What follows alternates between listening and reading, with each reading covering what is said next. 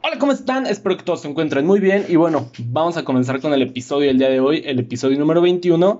Y pues sí, espero que todos se encuentren muy bien en este domingo 29 de noviembre. Y bueno, vamos a comenzar. Qué loco, ¿no? O sea, ya literalmente pasado mañana vamos a llegar a diciembre. Diciembre, después 24 de diciembre, Navidad, 31 año nuevo. Y vamos a llegar a enero 2021, al tan esperado 2021. Y sí, yo entiendo que llegando a 2021 no es como, ya no hay coronavirus, todo es bello otra vez. No, yo eso lo entiendo perfectamente, pero de alguna manera empezar un nuevo año, en este caso el 2021, sí se siente como un nuevo comienzo. Y yo creo que todos necesitamos un nuevo comienzo después de todo lo que hemos pasado este año. Así que pues estoy algo emocionado.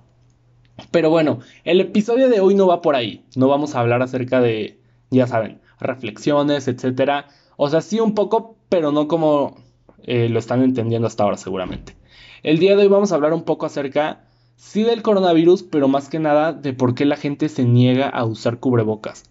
Porque hay cierto rechazo de la sociedad y hasta cierto valemadrismo de muchas personas. Y yo sí creo que, yo sí creo correcto que llamarle valemadrismo porque después de tanto tiempo ya es indiferencia, o sea, te vale madres, ya es ser indiferente a todo lo que está pasando, a los muertos que hay, ya se pasa de la ignorancia a la indiferencia.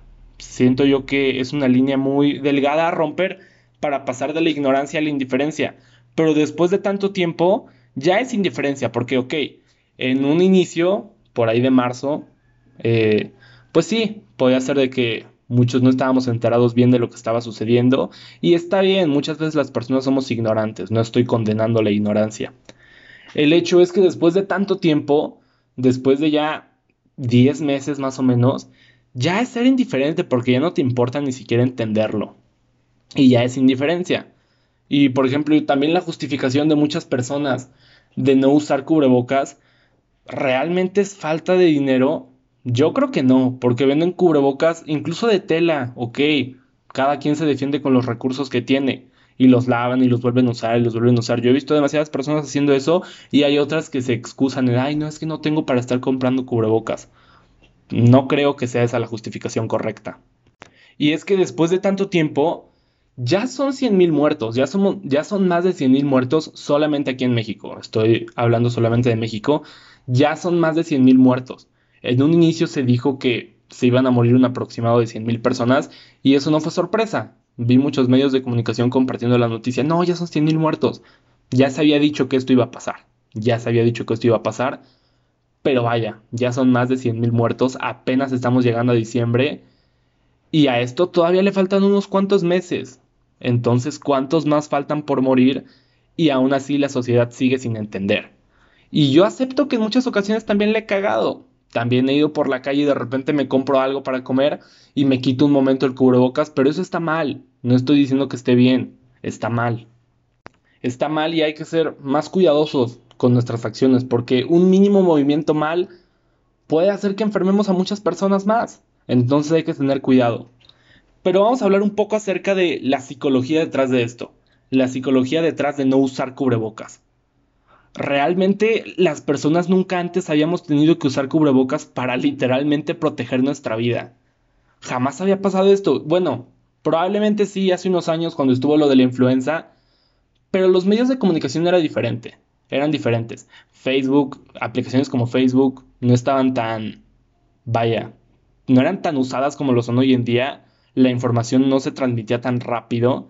Por lo tanto, probablemente en, esa época muchas personas, no, muchas personas no estaban enteradas bien de lo que estaba sucediendo. Y es normal, se entiende. Pero hoy en día la información se mueve demasiado rápido. E incluso se ha vuelto un arma de doble filo por la información falsa.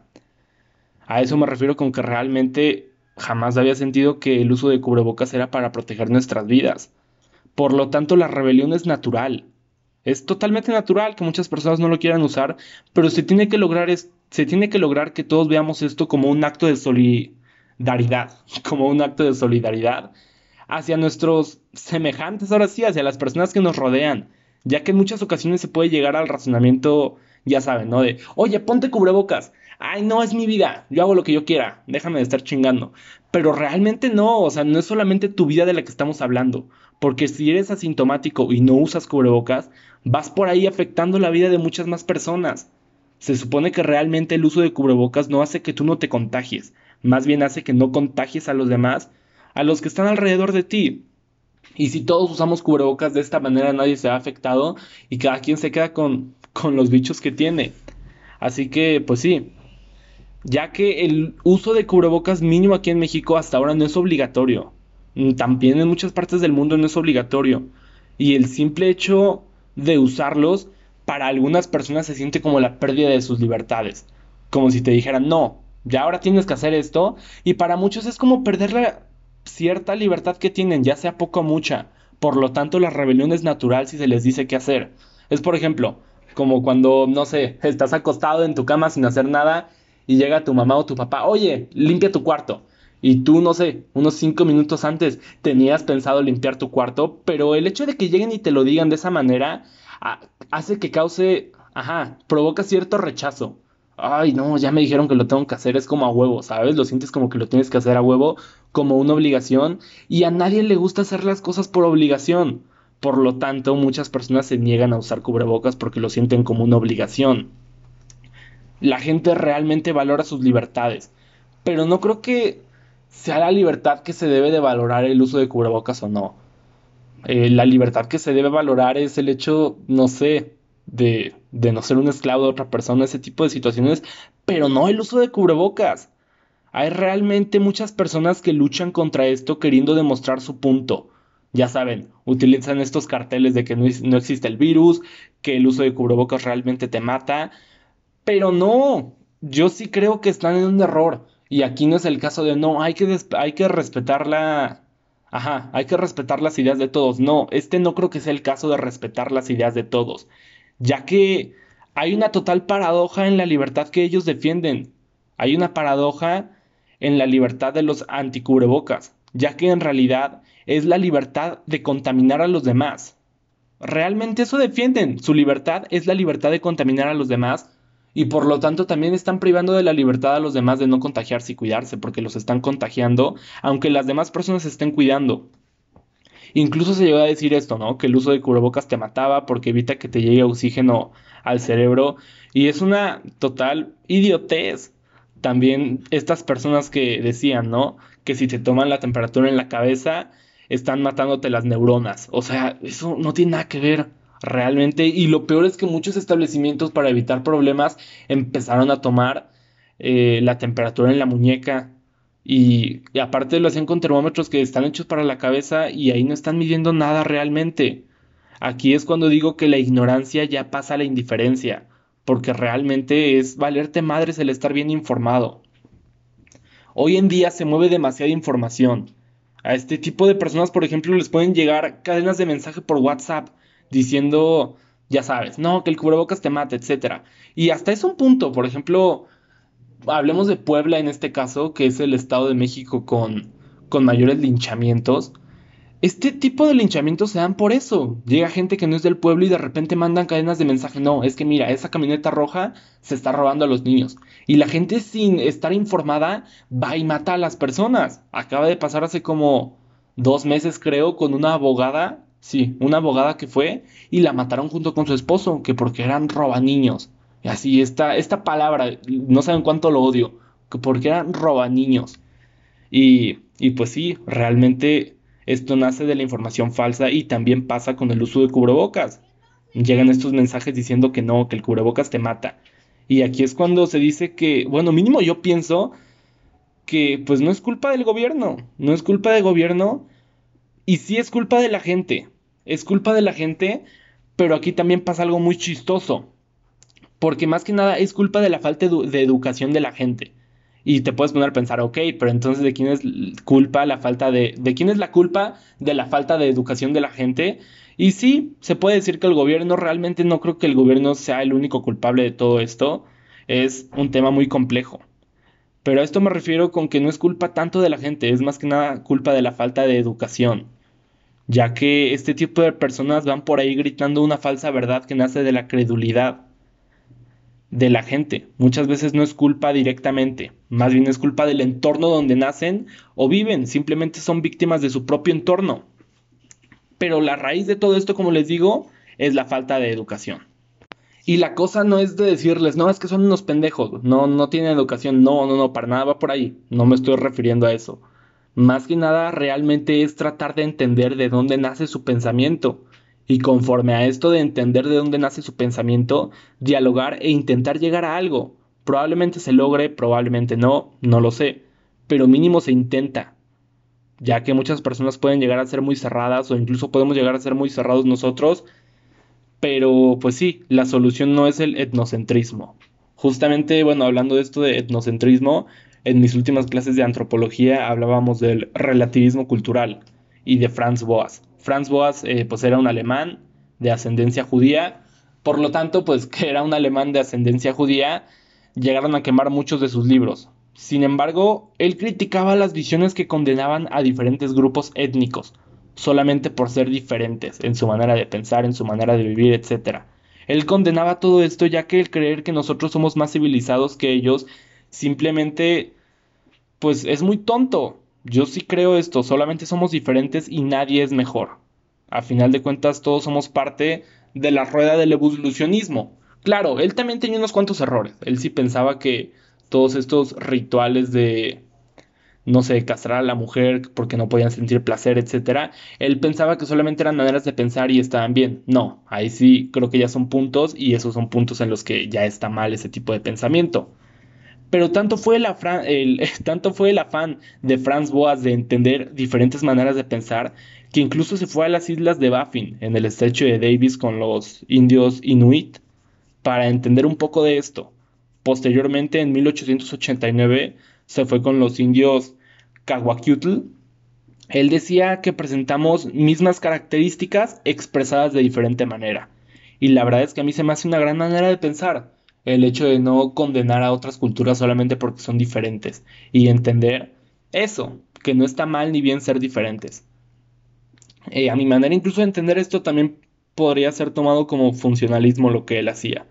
Pero bueno, regresando a este tema del cubrebocas, les decía que también el hecho, mucha gente piensa que al usar cubrebocas se van a ver débiles. Y este problema incluso afecta aspectos como la política. Por ejemplo, Donald Trump, el presidente, bueno, ya expresidente de Estados Unidos. Bueno, creo que sigue siendo como el presidente, no entiendo muy bien el pedo ahorita como esté.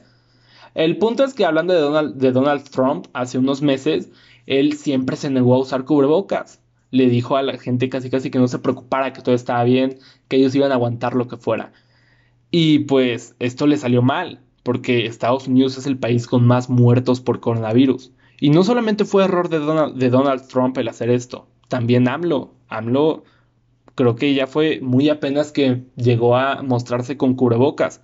Pero más que nada esto es por lo que les decía, mucha gente piensa que el usar cubrebocas los va a hacer verse débiles y el hecho de que los políticos no usen cubrebocas es para verse fuertes, para verse fuertes ante todo esto y tener la idea de que no, wow, es que los políticos son los jefes, son muy fuertes, etc. Por eso no usan muchos cubrebocas, para no verse débiles. Ya que el utilizar cubrebocas significa asumir un temor que tal vez aún no han confrontado conscientemente. Lo ven, por ejemplo, como un símbolo de vulnerabilidad, que les dice a los demás que tienen miedo, entonces optan por ser fuertes, por aparentar ser fuertes cuando tal vez sí tengan mucho miedo, pero optan por aparentar ser fuertes y no usar cubrebocas, agregando igual las señales confusas que hay por el entorno en muchas ocasiones. Eh, pues sí, ¿a qué me refiero con esto de las señales confusas? No sé si recuerdan que en un inicio se dijo que el cubrebocas realmente no serviría, ya que los asintomáticos no contagiaban. Después se dijo lo contrario, que los asintomáticos sí contagiaban. Después se dijo que podías estar infectado dos semanas sin presentar ningún síntoma y estar infectando en ese lapso de dos semanas. Y pues sí, realmente esto causa un poco de confusión, pero solamente es el hecho de estar bien informado de lo que se está diciendo al momento. Yo también creo que, que todo esto de la falta de uso de cubrebocas en muchas ocasiones nace del resentimiento de las personas hacia la autoridad ya que también las, las, autoridades al decirte qué hacer, pues muchas veces puede existir cierto resentimiento y por eso decides no usarlo. El uso de cubrebocas yo también lo veo como el cinturón de seguridad. El cinturón de seguridad, por ejemplo, se los había puesto como ejemplo de cuando hablábamos de la ansiedad anticipatoria Y el uso de cubrebocas también puede ser visto como un tipo de ansiedad anticipatoria que como ya les había dicho es algo que está bien, porque nos ayuda a prevenir y nos ayuda a protegernos. Y como ya les dije, al protegernos nosotros mismos, estamos protegiendo a los demás, ya que si no nos importa proteger a los demás, es una señal de creciente individualismo. Es producto de la desvinculación cívica, una de las señales de la indemnidad del individualismo contemporáneo. Entonces, pues, pues sí está cañón. Por ejemplo, también encontré otro término que se me hizo muy interesante para hablar de todo esto. El huético. Este término huético es muy relevante, ya que estamos viviendo pues en una civilización. Los indígenas nativos americanos describían esto del huético como un pensamiento que desarrollaban las personas que practicaban canibalismo, ya que decían que este patógeno engaña al huésped y le hace creer que obtener la fuerza vital de los demás es una forma lógica y racional de existir. En otras palabras, es el virus del egoísmo. Pues sí, esto lo dice por ejemplo Paul Levy, que es el virus del egoísmo, en su libro llamado The Spelling Huético. Eh, es también, no sé, un término que se puede ver como egofrenía. El egoísmo actúa como una enfermedad que impide reconocer la realidad ya que toda la vida tiene el mismo valor y en realidad no podemos existir como egos separados y esto es lo que tenemos que entender realmente, que no podemos existir como egos separados. El egoísmo o la egofonía es un canibalismo psíquico. Decimos que es una enfermedad espiritual o psicoespiritual porque centra toda la conciencia en una parte del cerebro e impide reconocer la profundidad de la mente. Se niega al aspecto espiritual de ser la civilización moderna parece un extremo dominio de los aspectos racionales e intelectuales de la mente, un desequilibrio que parece desconectarnos de la naturaleza y de la empatía de nosotros mismos. Realmente este término del huético se me hace muy interesante. Se me hace muy interesante porque como les decía, es una señal, es como el virus del egoísmo. Y es lo que también nos está afectando hoy en día, el egoísmo. De hecho, probablemente le ponga huético a este episodio, se va a ver muy mamón.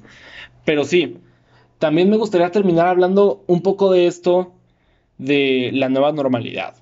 Yo la verdad es que siempre he odiado este término de nueva normalidad. Y es también un problema psicológico. Es un problema psicológico porque al odiar este término de la nueva normalidad estoy negando la situación que está pasando. Estoy negando todo lo que estamos viviendo porque no me gusta verlo como algo normal.